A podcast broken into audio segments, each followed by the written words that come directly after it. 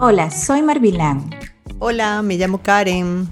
Bienvenidos a Plenipausia, la plenitud en la menopausia, una comunidad de mujeres para mujeres. Bienvenidas a este nuevo episodio. En este episodio queremos hablar de no o sí a la terapia hormonal sustitutiva. Recuerden que en este ciclo biológico natural, nosotras dejamos de sintetizar estrógenos de forma gradual y en caída. En este transcurso que nos puede durar entre aproximadamente 5 años, a veces un poco menos, 3, 4 años, aquí obtenemos lo que es ese desnivel de nuestros estrógenos y que produce unas grandes alteraciones. Esto puede ser tipo vegetativo como el insomnio, ansiedad, sofoco, sudoración, pero también existe otros tipos de alteraciones más del tipo psicológico. Y en este punto podemos tener más tendencia a la depresión, la tristeza, la soledad, y por eso la importancia de perder el miedo a tomar hormonas de reemplazo. A todas las que nos escuchan y a las que nos escuchan por primera vez, le queremos agradecer que nos sigan por nuestras redes porque nos escriben y nos preguntan sobre sus dudas e inquietudes que le están pasando en este momento. Chicas, ¿por qué quisimos hablar de este tema? Porque nos han sembrado un gran miedo a las hormonas, como si fueran las enemigas. Y realmente de esta experiencia por la que sigo atravesando y aprendiendo todos los días, quería compartirles con ustedes no solo mi vivencia, sino el análisis que he venido haciendo de otras amigas que también han visto grandes cambios cuando han empezado a tomar terapia hormonal. Ahora bien, buenos y malos. Ahorita puedo decir hoy, después de tres meses, que inicié con la terapia hormonal con mucho miedo, pero al mismo tiempo con mucha conciencia que efectivamente las hormonas, si queremos estar sanas, hay mujeres que quizás no las necesiten. En mi caso personal, yo entendí de lleno que yo necesitaba pasar por este proceso de tomarme mi pastillita diaria con hormona. Entonces, claro, ¿qué quiero o qué pretendemos de este, de este episodio? que cada una a conciencia y no por miedo pueda tomar la decisión de no solamente hacer cambios a nivel de la dieta, sino identificar qué cambios en tu cuerpo están sucediendo y que definitivamente en tu caso sí se hace necesario y sí puede sobre todo, porque ¿qué sucede? De lo que aprendí, hay mujeres que obviamente irían, son mucho más los riesgos que los beneficios en tomar las terapias de reemplazo hormonal. Sin embargo, la gran mayoría de nosotras le tememos mucho, nos enfrentamos a una serie de procesos que al final nos terminan enfermando y que nos hace ir deteriorándonos muy rápidamente cuando tenemos a la mano gracias y siempre acompañados de la mano de un especialista en este tema que nos puede realmente revivir y permitir retornar y recuperar una serie de funciones que hemos perdido por la pérdida de esas hormonas, porque ya no estamos en capacidad de producirlas a través de nuestros ovarios de la misma manera que las producimos en nuestra etapa reproductiva. Lo que deben estar pendientes, chica, como dice Karen, ¿no? Siempre se activa el miedo porque siempre escuchamos mucho y empezamos a comparar. Entonces cuando estamos metidos mucho en las redes, y es más, cuando queremos una información, ¿qué hacemos? Empezamos a buscar. Pero en el Internet se consigue de todo. Saber buscar la información correcta te ayudará a sentirte más tranquila y más segura. Realmente es necesario que lo consultes con tu ginecólogo porque él tiene que hacer ciertas pruebas que confirme que tú puedes, puedes optar a este tipo de terapia hormonal. En mi caso, porque hoy queremos hablar, es como ir colocando ejemplos para que se sientan identificadas. En mi caso, tengo actualmente 45 años, recién cumplidos, Y todavía yo estoy en ese proceso, ¿no? O sea, estoy empezando, yo todavía menstruo, pero sé que hay una decaída de mis estrógenos porque lo noto, ya lo he comentado en otros episodios anteriores. Pero yo tengo unos antecedentes de trombosis, lo que me impide ser candidata para estas terapias actualmente o las que hay actualmente por el grado de formar trombosis. Y en el caso de mi madre, mi madre entró en la menopausia a partir de los a los 32 años le hicieron una histerectomía completa y asumimos que al año siguiente, más o menos, ella entra en ese proceso de menopausia, algo que no se enteró porque ya no tuvo síntomas en un principio. Años más tarde comienza a presentar lo que es una artritis, osteoporosis, pero algo que estamos revirtiendo, mejorando por tomar conciencia y mm, entonces comenzó con la toma de suplementos y de una dieta que mejore todo su sistema. De igual manera, toqué el tema a una de las ginecólogas. Se ve las probabilidades de que mi madre pudiese tomar a estas alturas para mejorar ese, ese proceso de osteoporosis. Pero nosotras en, en algún momento nos hicieron nuestro ginecólogo, nuestros médicos, análisis de laboratorio y entre esos salió, salimos positivas ambas del factor 2 de protrombina, que les indica o indica que tenemos un riesgo alto de formar trombosis. Claro, pero ahí ustedes tienen es un factor más bien genético. Tienen una, lo que se llama una predisposición. ¿Qué significa predisposición? Que, bueno, esas proteínas, en el caso de ustedes como familia, tienen muchas más posibilidades de formar trombo. Y quizás eso también esté a la base de esas alteraciones del sistema inmune que tú viniste presentando y quizás eso es lo que ha contribuido a que tu mami desarrolle, entre otras cosas, artritis. Aunque la artritis ahorita, hoy día, ya se sabía que era una enfermedad autoinmune. Hoy día lo que más se sabe es que hay una alta asociación con hormonas. Es decir, cuando nos fallan nuestras hormonas que producen los ovarios, la mujer tiende a desarrollar con mucha más facilidad enfermedades autoinmunes. Artritis, hay un famoso síndrome, bueno, no es tan famoso porque yo no lo conocía sino hasta hace pocos años, y tiene un nombre alemán impronunciable, de eso es más bien de, eh, que, que, es S, J, O con Largo y con S, eh, con H, con T al medio. G, E, R, N. O sea, se pronuncia algo así como Shorek o Shoren. O, yo no lo sé pronunciar todavía muy bien. El tema es que son síndromes o enfermedades que se agudizan como el lupus o aparece enfermedad. Una profesora, colega nuestra, falleció muy joven por una enfermedad muy devastadora a nivel del sistema nervioso que se llama esclerosis múltiple. Todas estas enfermedades que yo les estoy mencionando son enfermedades que se producen y en la mujer tenemos dos mujeres por cada hombre tienden a desarrollar estas enfermedades y son enfermedades del sistema autoinmune. Y ustedes me dirán, ¿qué tiene que ver eso con las hormonas? Y yo les voy a decir mucho porque las hormonas están asociadas, pero no son las únicas responsables. Así como hay una gran asociación, y lo pongo entre comillas y lo subrayo, con cáncer, y en ese tema lo, también lo quiero mencionar, hay una gran asociación con enfermedades degenerativas. Significa que el sistema empieza a fallar, o sea, el carro empieza a no recibir esa gasolina extra de calidad extra y empieza a recibir una gasolina que tiene más plomo, que se le acumula, que se le contamina, que va fallando en todo ese proceso del motor.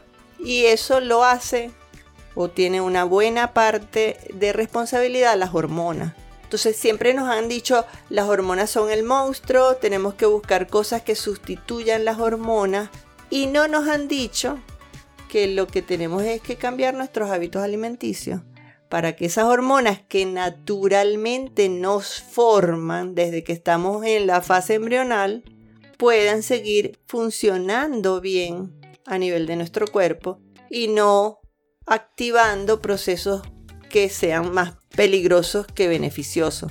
Entonces, ¿cuál ha sido mi aprendizaje de este último año? Yo venía desde hace muchos años con el temor horrible de cáncer, sobre todo y especialmente de cáncer de mama. Además, esa creencia se ve reforzada porque cuando empiezo mi tesis doctoral, el concepto central de la tesis era buscar sustancias que previnieran osteoporosis, pero que no fueran hormonas.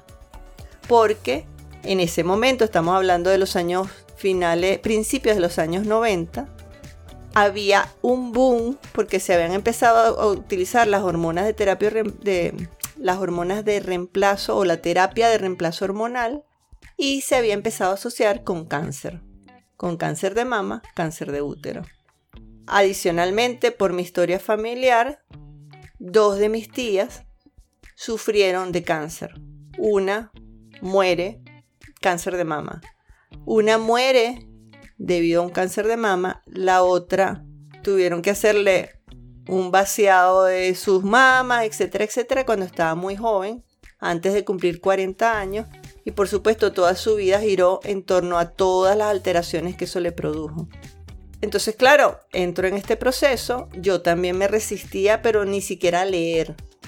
Pero no solamente me resistí a leer de lo que era terapia de reemplazo hormonal, siempre pensé en los fitoestrógenos, trabajé en el laboratorio por un montón de años con ese tema y me resistía plena y completamente y le tenía un miedo y un terror, así como muchas de las que nos escuchan lo tienen, y por eso este episodio, a tomar esas hormonas.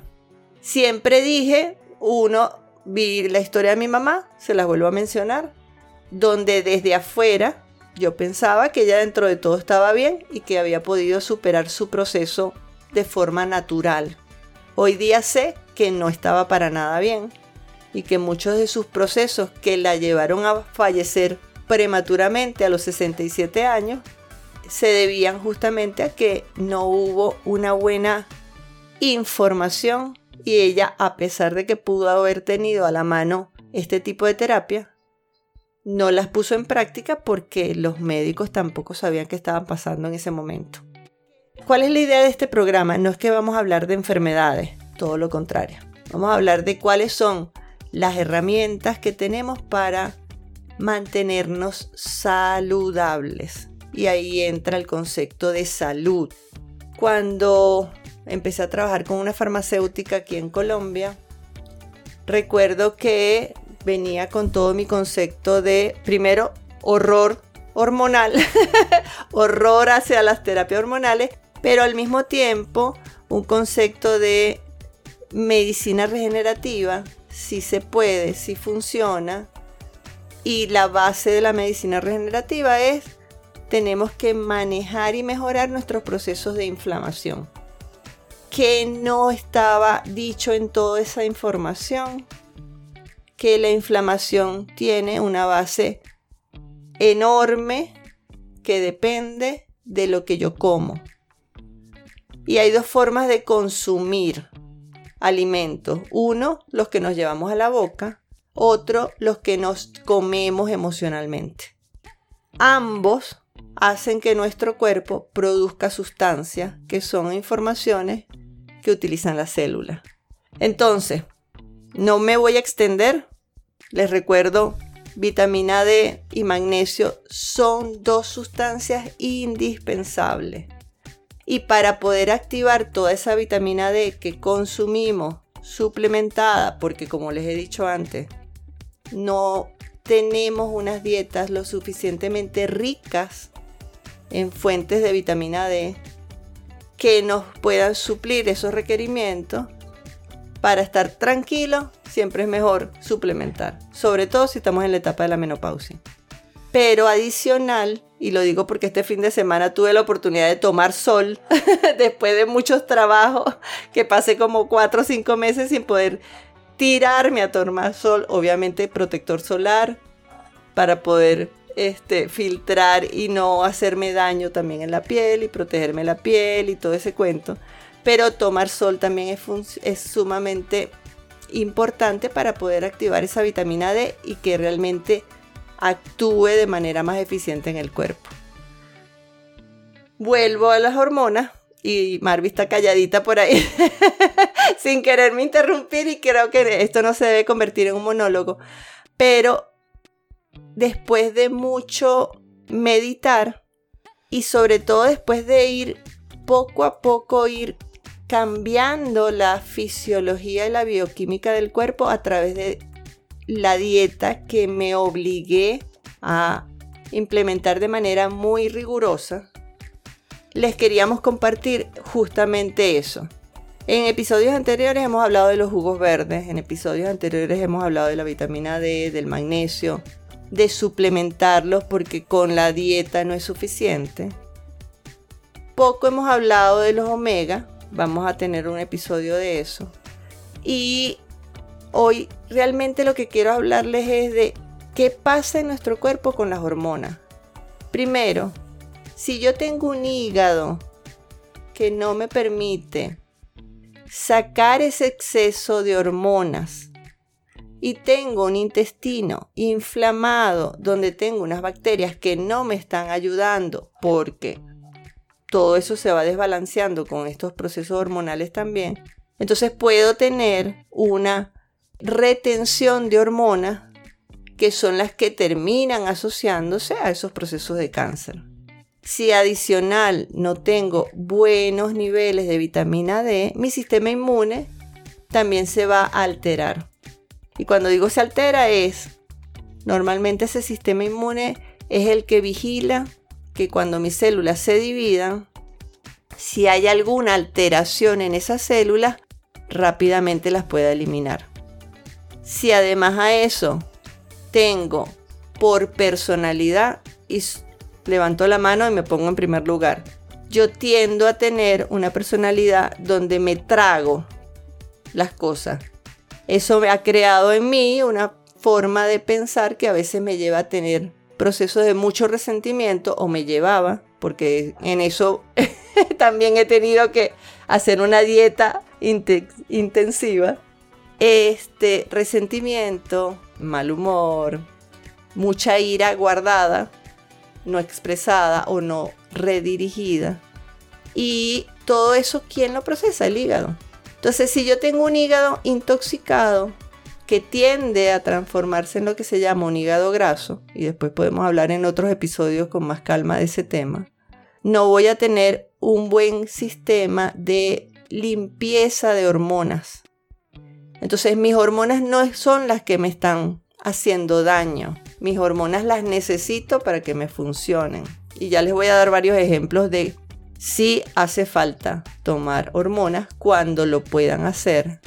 Y lo que yo tengo es que cuidar que funcione muy bien mi hígado para que pueda depurar ese exceso de hormonas, así como tengo que garantizar que funcione muy bien el intestino, teniendo una buena dieta que seleccione buenas bacterias para que esas bacterias puedan totalmente transformar esos estrógenos en un tipo de molécula que pueda ser excretada a través del intestino y que no se acumule en, en sangre. Entonces, estamos hablando de emociones, pero también estamos hablando de dieta y sobre todo de conciencia. Lo que quiero con esto es que perdamos, al hablar de hormonas existen ahorita muchas opciones en la época de mi mamá no existía la famosa tibolona, hoy día existe eso también como una opción, pero hay mujeres que, por ejemplo, han preferido probar con los famosos chip de hormonas bioidénticas. Y de hecho tengo una amiga que apenas ella empezó sus procesos de menopausia, o sea, apenas cumplió su año de menopausia, empezó a usar anualmente un chip de hormonas bioidénticas. Hoy día tiene 5 años usándola, nunca pasó por los procesos de todo el tema de los sofocos, de la alteración hormonal, de sudoraciones nocturnas, depresión y esas cosas. Ha mantenido su masa muscular y por supuesto, además, eso la ha protegido de desarrollar osteoporosis. Es que para mí, Karen, o sea, el hacerte consciente de la toma de las hormonas es como otro tratamiento médico que igual tienes que ir a un, a un médico que te lo evalúe y te diga si tú lo puedes consumir o no. No todos, o sea, eso no nos podemos automedicar. Nada que venga de los fármacos, ni siquiera, o sea, tenemos que tomar conciencia y estar mm, suplementada, es decir, estar informada de cada uno de los suplementos también que nosotros nos vamos a consumir. Cómo se consumen, cuánto debo tomar. Y cuando mm, uno comienza a comparar, realmente me puede funcionar a mí la terapia de reemplazo hormonal. Soy candidata a ello. ¿Cuál es la manera? Veo a un ginecólogo que te haga la evaluación y allí tienes la opción de tomarlas o no. También como dice Karen, que me parece muy bien el resumen ya de Karen. Sí, previo a esto tienes que ir preparando tu cuerpo a niveles tanto físicos, es decir, lo que consume, cómo lo suplementa, los ejercicios que haga y muy muy importante la parte emocional. Ya venimos trabajando lo de hace episodios anteriores. No es cuestión de asustarlas cuando hablamos de enfermedades, sino que estar consciente de que enfermedades previas, estar al tanto de que qué la produjo, por qué la tuve, qué emociones ocasionaron todo esto y que justo ahora, si es cuando yo estoy a este conocimiento y no lo tuve antes, ¿qué debo de hacer? Primero atender lo que ya está previo en mi cuerpo preparándome a este proceso de la menopausia. Y cuando hablamos de eso es, yo no tenía la conciencia, tenía muchos miedos de las hormonas, pero nadie me dijo, hay que consumir unos altos niveles de vitamina D y sobre todo de magnesio. O sea, yo amo realmente y por eso lo, lo recomiendo ampliamente el, el magnesio que estoy tomando ahorita. ¿Por qué? Porque pasé muchos años que sabía que tenía que consumir magnesio y no daba con una formulación. También porque tampoco tenía el conocimiento de cómo lo tenía que consumir para realmente aprovecharlo. Exacto. Entonces, claro, cuando lo llegaba a consumir me producía malestar en el intestino, pero yo no estaba tampoco mejorando ninguna de las otras cosas. O sea, yo seguía en una vida sumamente estresada con unas exigencias personales sumamente elevadas y consumiendo más harinas quizás de los que debía, consumiendo muy muchos lácteos, porque yo consumía queso. De todas mis comidas era yo prefería consumir quesos frescos en lugar de consumir carne, por ejemplo.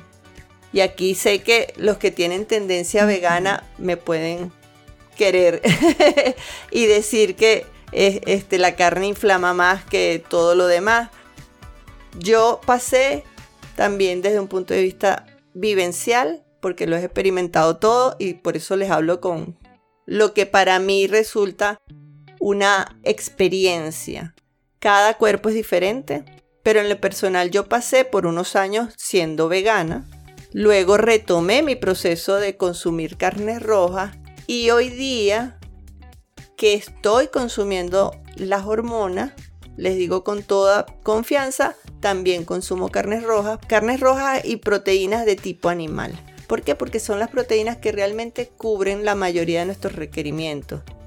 Ojo, hay gente que puede consumir menos y de todas maneras tiene un buen sistema porque su cuerpo de alguna manera metabólicamente puede utilizar menos proteína pero las proteínas si yo no las consumo, no tengo de dónde crearlas.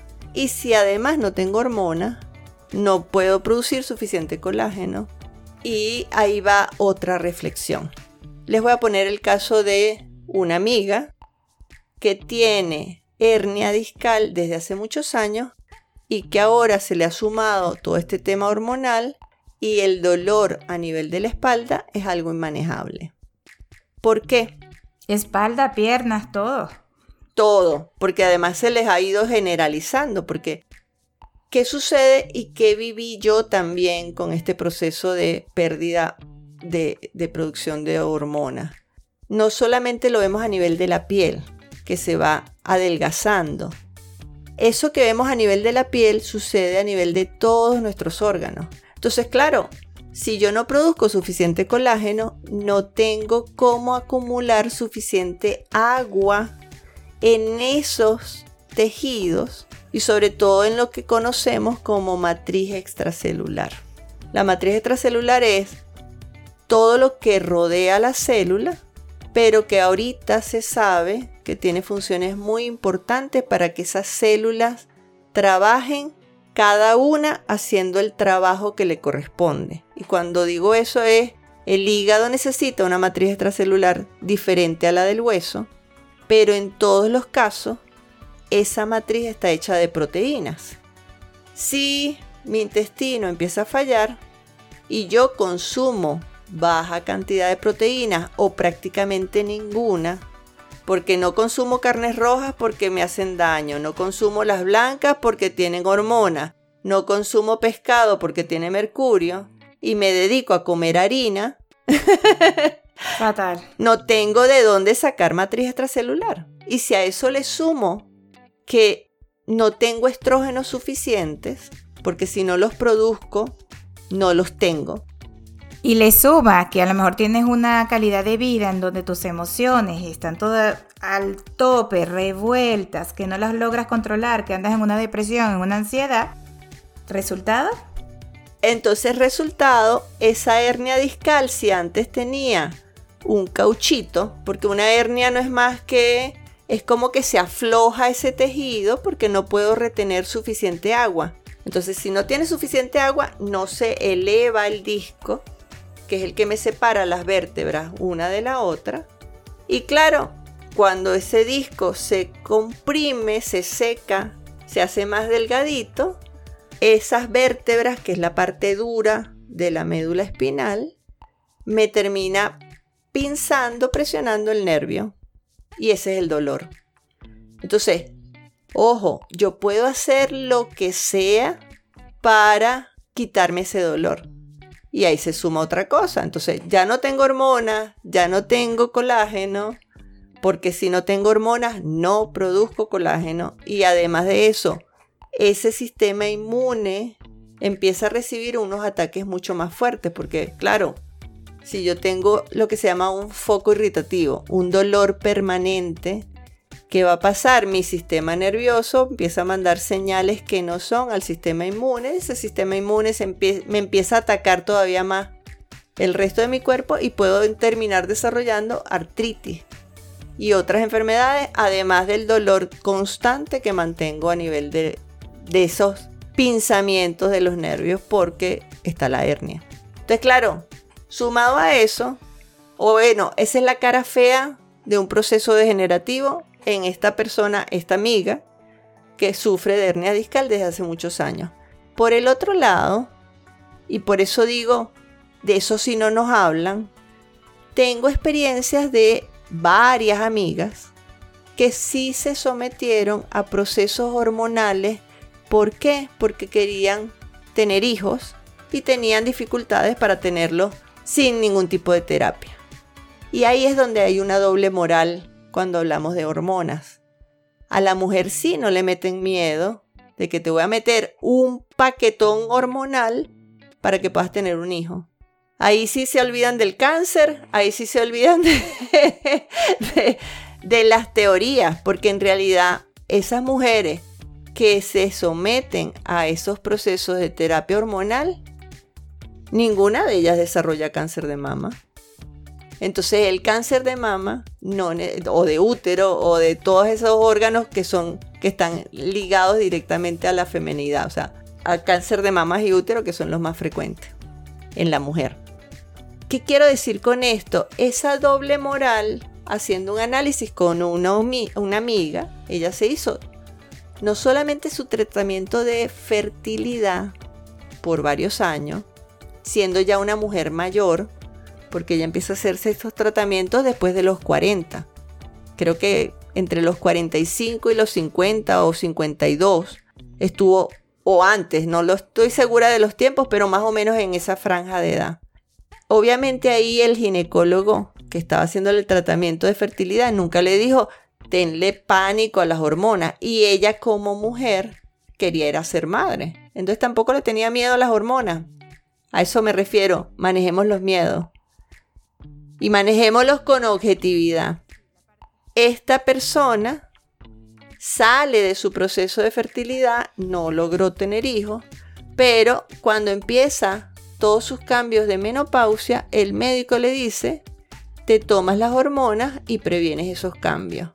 Y ella pasó 10 años tomando hormonas. Cuando yo la conozco, era una mujer que tenía 60 años y que se mantenía muy bien a nivel de piel, a nivel de hueso, a nivel de cabello. Y ella me dijo, Karen, yo realmente pasé por ese proceso, pero de una manera muy corta porque yo fui la que decidí por miedo a desarrollar otras enfermedades, yo fui la que suspendí el tratamiento hormonal. Pero a mí mi ginecólogo en ese momento nunca me dijo que lo suspendiera. Entonces, claro, después de que los deja de tomar, sí empieza a tener una serie de cambios degenerativos.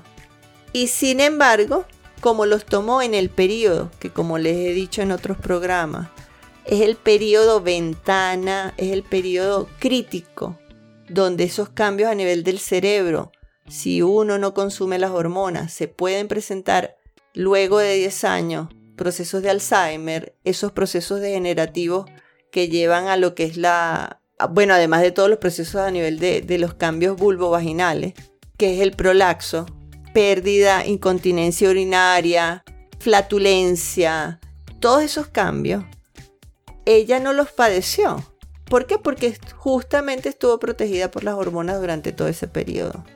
Hoy día es una mujer de más de 65, 66 años y tuvo caídas y realmente el médico cuando le hizo análisis, porque si tuvo una fractura pequeña, porque bueno, se puso de loca a hacer unos ejercicios que ni una niña, o sea, una niña se hubiera fracturado igual si se hubiera caído de la misma manera que ella cayó.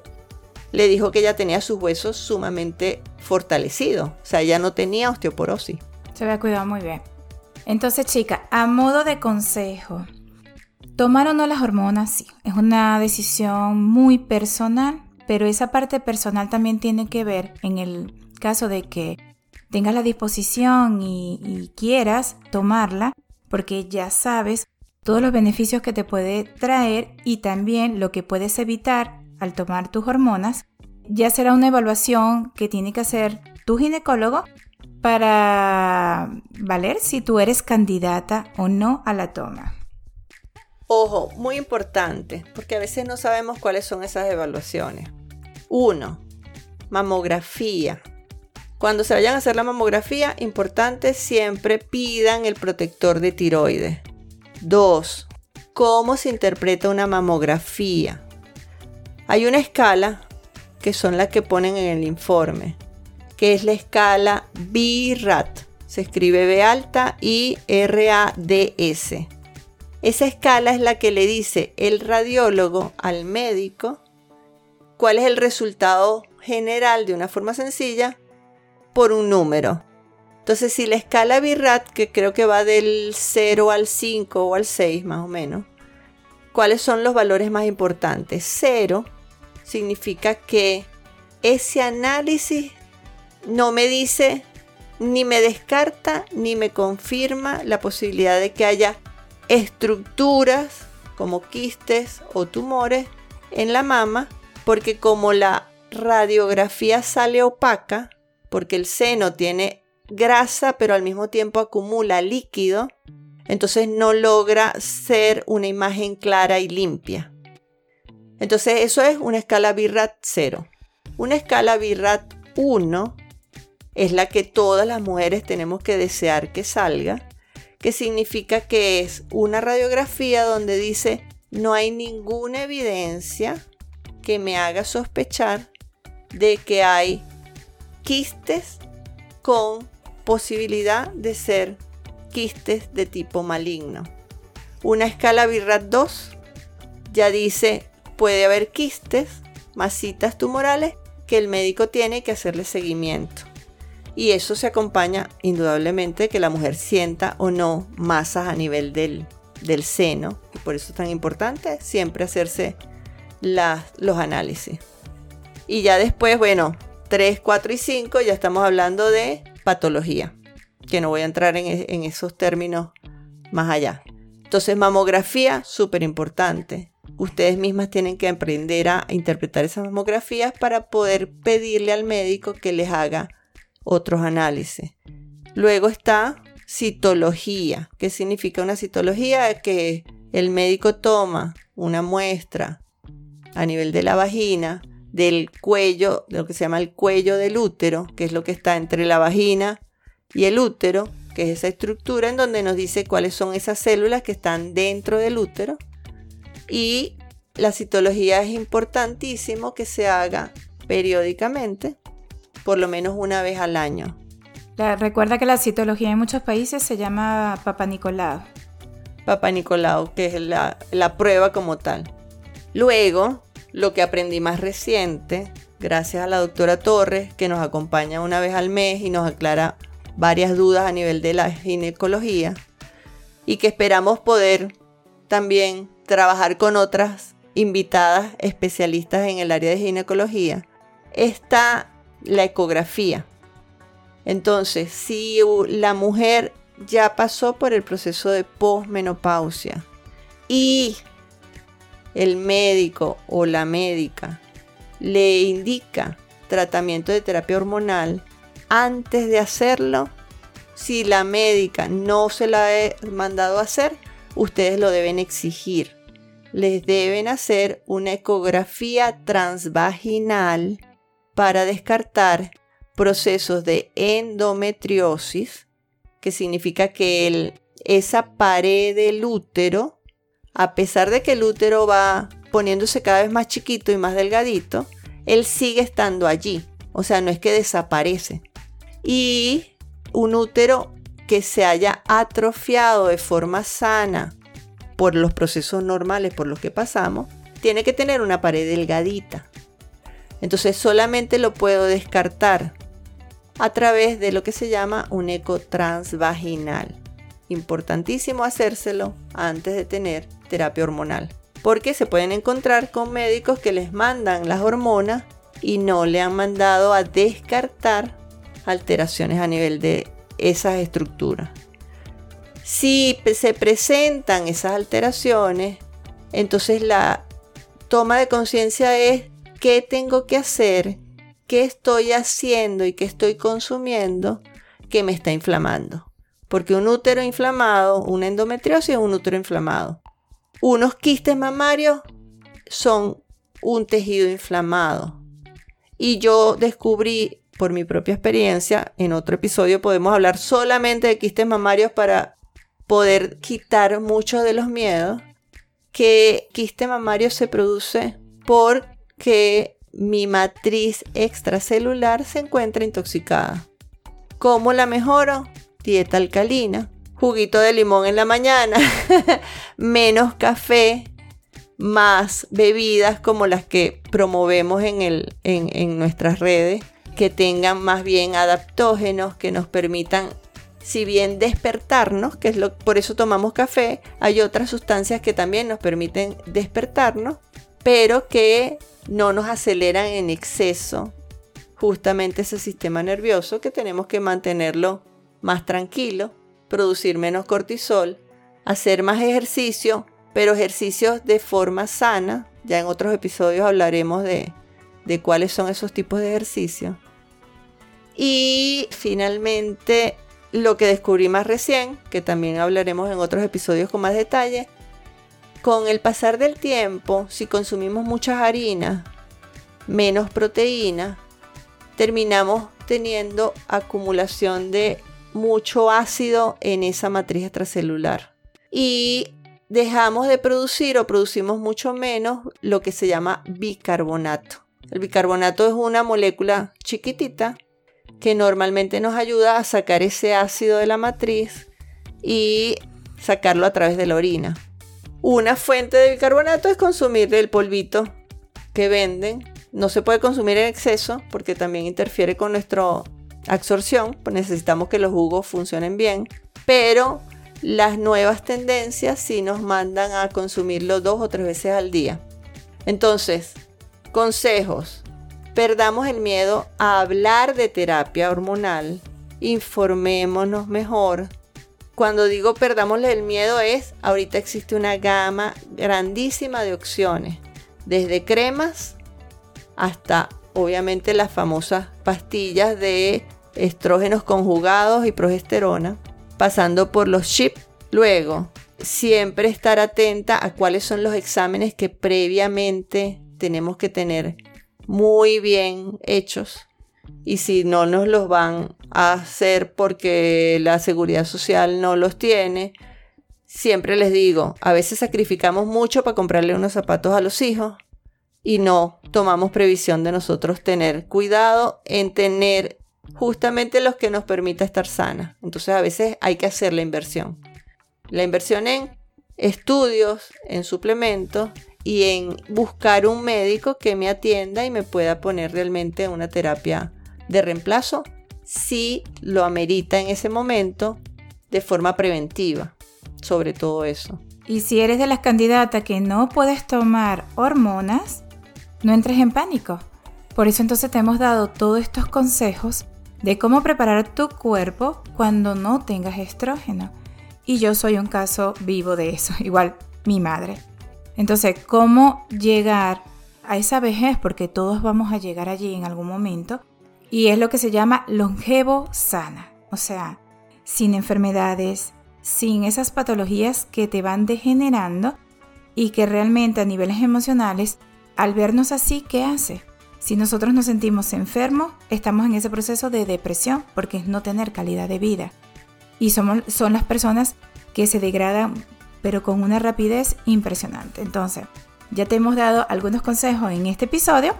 Por eso, si quieren compartir en privado, nos pueden escribir a nuestro email info pausalamenopausia.com, por Instagram, por Facebook, por nuestra página web pausalamenopausia.com. Y también puedes compartirlo con tus amigas si conoces de otras chicas que están pasando por estos procesos. Y esperamos que a través de las inquietudes podamos cada vez más seguir tocando diferentes temas. Y recuerda, vivir en plenipausia. ¿Qué significa vivir a plenitud en la menopausia?